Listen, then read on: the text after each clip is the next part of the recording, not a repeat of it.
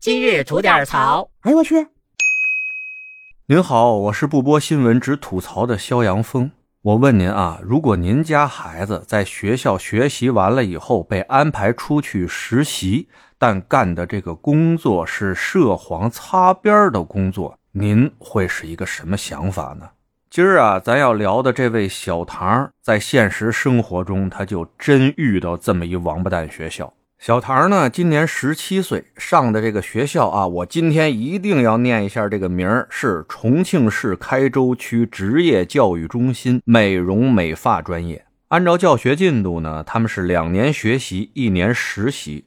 他呢是二零二一级的学生，今年正好是第三年，应该实习了。于是七月一号开始，他就被学校指派到一家实习单位。这家单位的名字叫做上海永琪美容美发经营管理有限公司，号称啊是一家集美容美发、养生保健为一体的全国大型综合性美容美发连锁机构。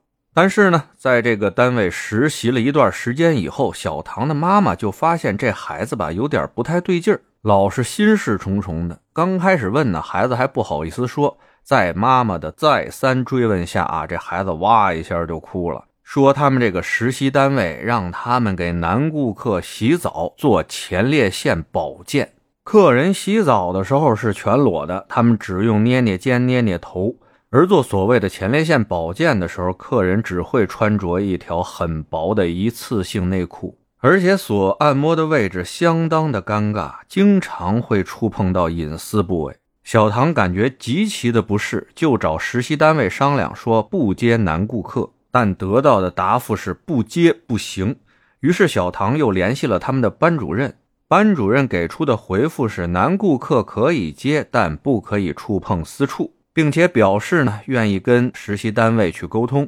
但几天过去了，杳无音讯。这当妈的听完啊，当时就疯了。十七岁的一个姑娘啊，这是干的什么活啊？甩手不干还不行，实习不通过，影响毕业，不发毕业证。于是这当妈的赶紧去联系了学校，班主任给出的答复呢是这女孩没有找他沟通过，但明显是说谎啊。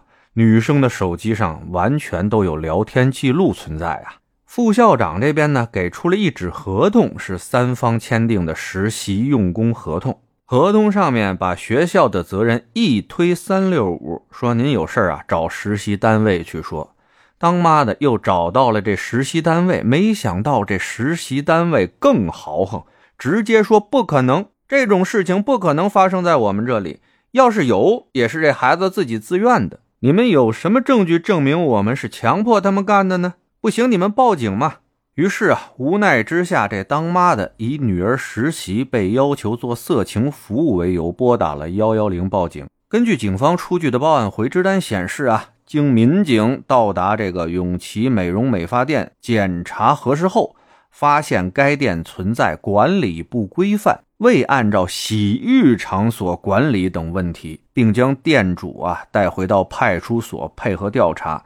警方将视情况开展下一步工作。十四号报的案到今天呢，也有一个礼拜了。最后的处理结果呢，还没有公示。但这孩子的家长啊，已经表示了，如果说警方的处理不能使他们满意的话，他们还将继续走法律程序，直到给他们一个满意的说法为止。说实话啊，这事儿都把我惊着了。这学校，这实习单位，明目张胆的涉黄打擦边球啊！你们这是要培养什么方面的人才啊？就一个个的摸着你们那良心说啊！就你们自己家的闺女出去干你们所安排的这些活你们自己能乐意吗？